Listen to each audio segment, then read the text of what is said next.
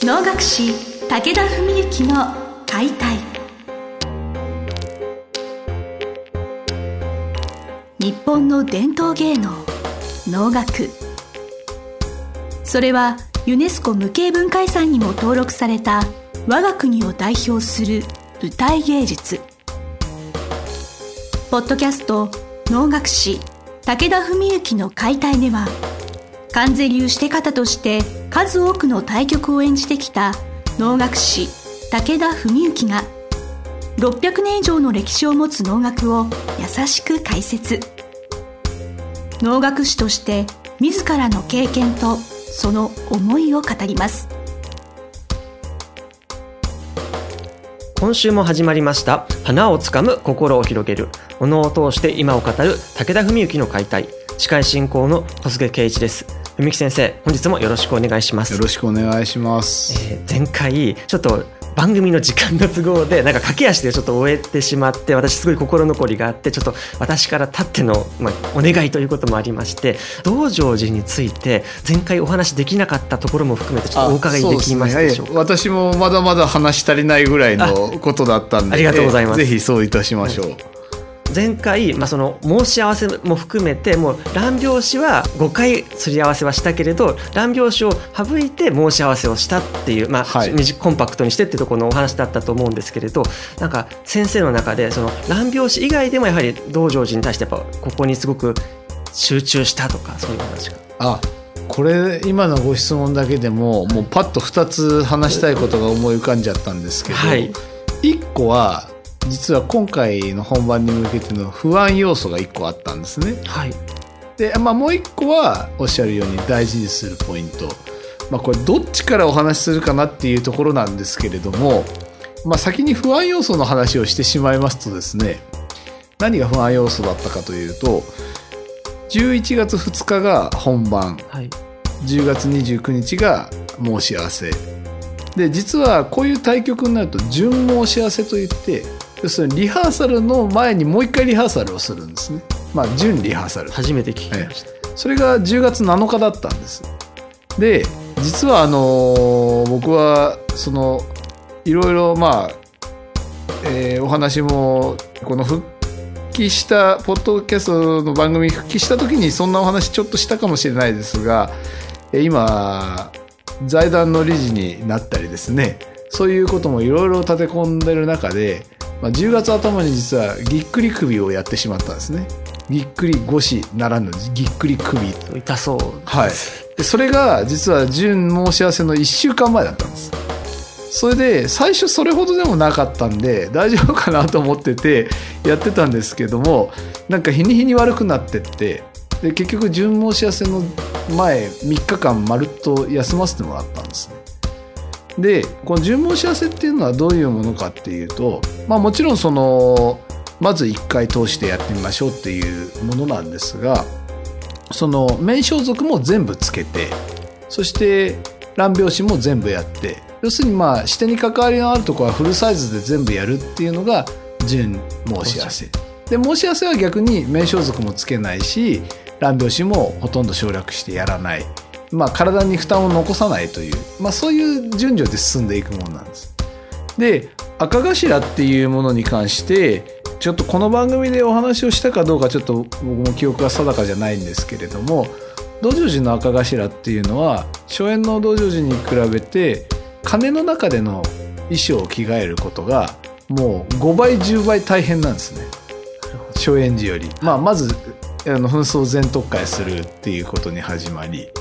それからまあ鐘が上がる直前のもう本当20秒とかそういうのの間にいろいろバタバタバタってやんなきゃいけないことがあってでそれを順申し合わせで一回経験できるっていうのが基本なんですけれどもまあいいわばそのためにやるみたいなもんなんですけども、それがですねぎっくり首になって前日3日間まるっと休んだんでちょっとこれは装束つけてやるの厳しいかなと思って。ですごい迷ったんですけど結果としてもう順申し合わせは面装束つけないでやったんです。でそれはなぜかっていうと頑張れば多分気合で動けば面装束つけてもなんとかなるぐらいには回復はしてたんですけれどもこれ絶対後遺症が残るなと思ったんですよ。うん。首なんででやっぱ面装束つけないでやるのとつけてやるのでは体への負担もまたこれ3倍5倍と変わってくるんです。だから順毛幸せでまあ誤解を恐れずに言えばですよ。順毛幸せでねうまくいったりいいパフォーマンスができたってこれは別に楽屋うちに見せるためにやってるわけじゃなくて自分のためにやるわけですね。お客さんは本番見に来るわけですから。って考えた時にもうこれはやっぱりもう後遺症残ったらもう本番まで3週間しかないしね。どうしようもないからこれはもう諦めてそうしようと思って面装束つけないでやったんです。でまあ申し合わせまでの間に一回うちであの父には装束つけてもらって自分ではやってみたんですけど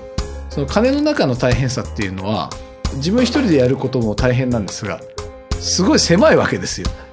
ものすごい狭い密閉されてそれで明かりもあんまりちゃんと見えないしそういう中で手探りでやるみたいなことなのでより大変なわけですね中に電球があるとかではないんですもんね。そうすごいな。はい。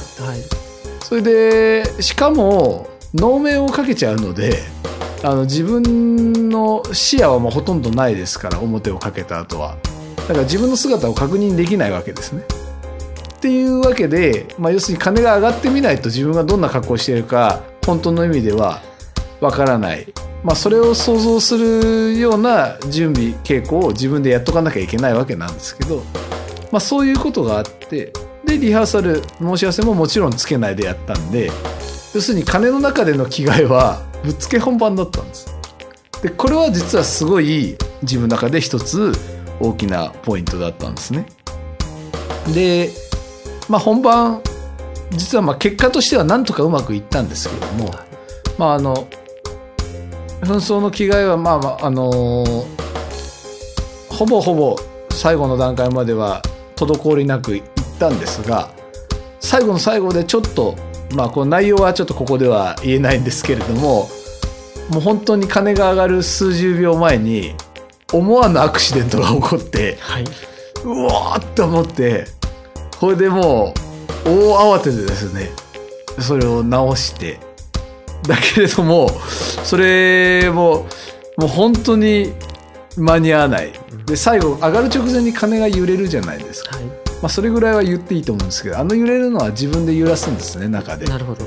でそういうその揺らしてからわずか20秒の間にあの白い切れをねあの、まあ、白あや、まあ、つぼ折りっていうんですけどそれをかぶってたじゃないですかあの体勢になんなきゃいけない。でこれはもう本当に間に合わないぞと終わったぞっていうぐらい自分の中では実は思う。アクシデントで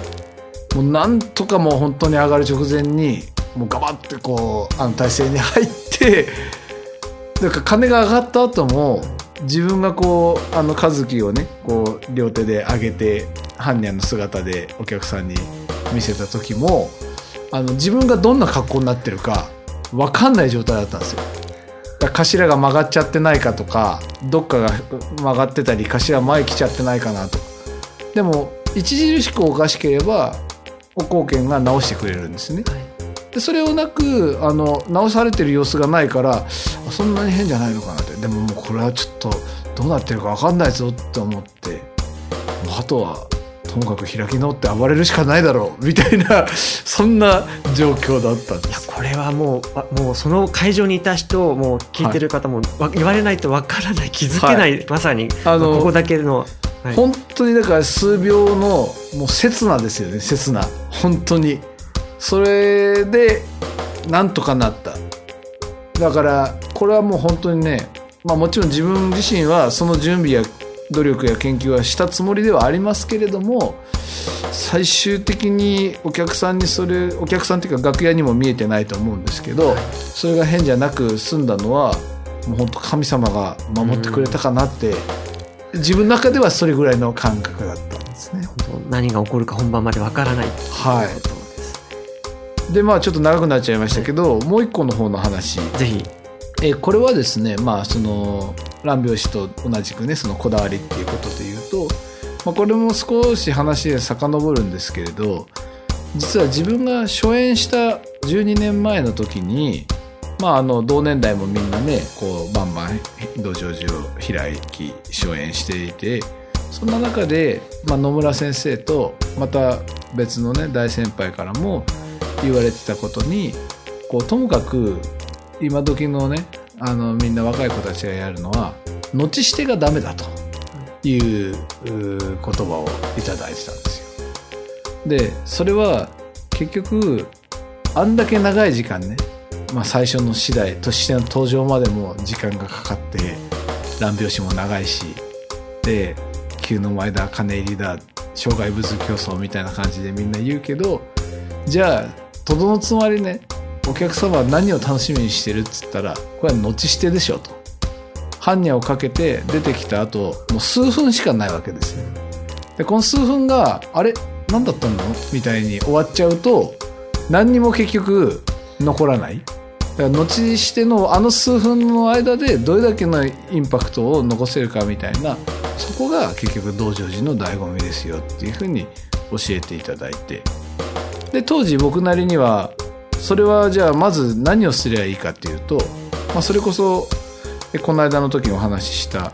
まあ構えや運びを見直すただ立ってるだけただ一歩歩いただけで何かが残るかあともう一つは技術的に言うと表の使い方なんですね。般若の表をどういうふうに生きた表現に見えるように使うか。まあこれはちょっとした角度とかそういうことですけど表の切り方とかね。それを当時自分なりにはすごく勉強したんですね。で今回はそれが赤頭ってねあのかずら黒いかずらじゃなくて赤頭ってあのボーボーのをつけてるじゃないですか。あれをつけてるからこその表現っていうのもあるわけですね。だそれはうまくいけば普通の道成寺よりもよりいい意味で派手なものになるしだここはもうやっぱりね強烈なインパクトを残さなきゃいけない。か赤頭のおどろおどろしさみたいなものがすごいあのはい、あの表であったなと。でそういう中でまあもちろんその後してっていうところの話とつながってくるんですけれども初演時にあの、まあ、西野晴夫さんという農学の研究者の先生がいらっしゃるんですけどその12年前僕が開いた後に感想をくださった時にねあのこの間のあなたの開きはとても良かったですよとでどうしても僕たち研究者はねそういう見方になっちゃうんだけど最近開きの人の道場寺を見ててもなかなかドラマが見えてこない、うん。まあ、先ほどの障害物競争って話と同じなんですけどであなたはのこの間のはそういう面で一曲のドラマがすごく見えたからよかったと。まあ、ただこういうこと言うとねお父さんたちには嫌われちゃうんですけどねなんておっしゃってて。でそれはあの野村先生が稽古で教えてくださったことに尽きるんですけど、もうその怒りの根源が何かっていう話なんですね。でみんなやっぱり般若っていうとね怒り狂ってるとか道場実とも気迫だとか気合だそっちばかりになるけどなぜ怒るかっていう根源には悲しみっていうのがあるんですよと、うん、悲しいから悲しいから怒る。怒る。それをやんなきゃダメですと。こんな女なら最初から裏切られるだろうってそんな女じゃダメなんです、まあ、そういうふうに教えていただいてただ初演時にまあそういう方向で自分がやろうとした結果ちょっと弱かったっていう感想をくれた方もいたんです。